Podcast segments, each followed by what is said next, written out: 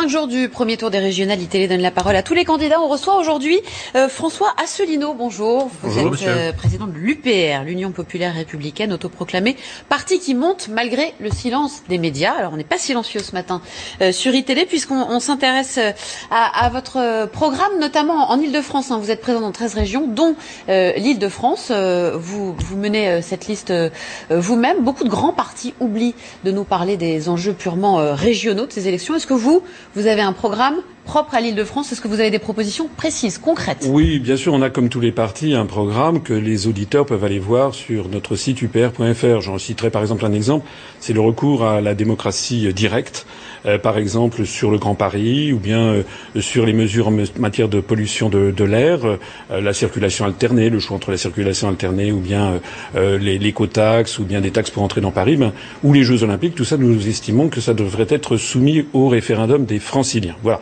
C'est un exemple parmi beaucoup d'autres, mais je crois qu'il y a beaucoup d'autres choses à dire, en fait, à l'occasion de ces élections régionales. En particulier, notre mouvement politique est le seul parti politique en France euh, qui euh, expose aux Français pourquoi il y a eu le charcutage des régions, plus exactement les fusions. Alors c'est vrai qu'en Ile-de-France, on est moins concerné qu'ailleurs, mais il y a quand même de nombreuses régions qui ont été fusionnées, et nous nous expliquons pourquoi eh bien, les dirigeants français, qu'ils soient de droite ou de gauche, veulent fusionner les régions, avoir des grandes régions, supprimer les départements auxquels les Français sont très attachés et fusionner de force les communes. Nous nous expliquons pourquoi. Alors pourquoi? Pourquoi? Bien parce qu'il s'agit en réalité de donner de plus en plus de pouvoir aux régions. Elles ont d'ailleurs, on leur dit qu'elles doivent traiter directement avec Bruxelles, avec les fonds prétendus européens. Et ce qui se cache à terme, c'est la dislocation de la République française à horizon de cinq ou dix ans. Ceux qui rigolent, qu'ils aillent regarder ce qui se passe en Espagne où les gens rigolaient il y a dix ans ou il y a quinze ans n'est-ce pas? Actuellement, la Catalogne veut proclamer son indépendance dans le cadre de l'Union européenne.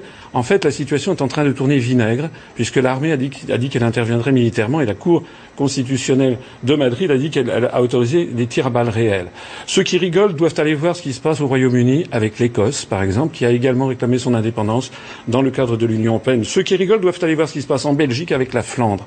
Au même moment, d'ailleurs, vous avez vu que le président de la République française a voulu relancer la ratification de la charte des langues régionales et minoritaires. Il s'agit donc bien, dans l'esprit des gens qui pilotent toute cette affaire, de développer les eurorégions.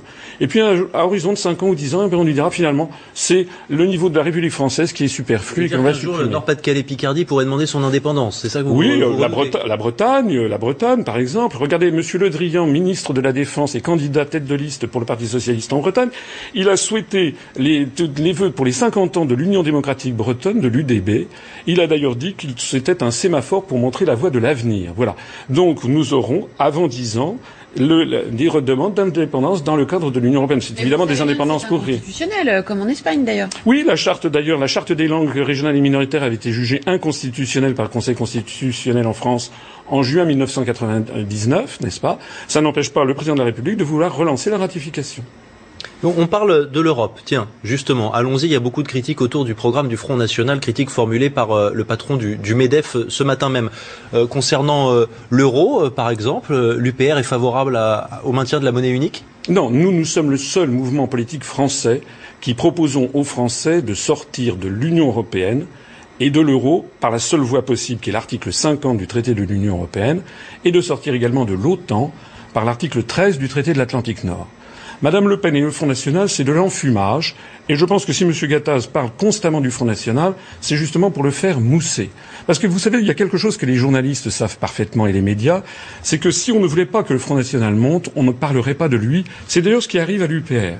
Alors j'invite les téléspectateurs qui ont... Donc on fait exprès d'en parler pour le faire monter, c'est oui, ce que vous nous dites. Je, je, je, je suggère, je suggère aux téléspectateurs d'aller sur notre site upr.fr où ils trouveront en ligne une vidéo de 20 minutes qui montre les 21 versions du Front National sur l'Union européenne et l'euro qui sont toujours contradictoires. La seule chose qui n'y a jamais, c'est la sortie de l'Union européenne et de l'euro. Par ailleurs, le Front National est un mouvement d'extrême droite. Il suffit d'aller sur sa page Facebook pour voir la tonalité des échanges qui ont lieu.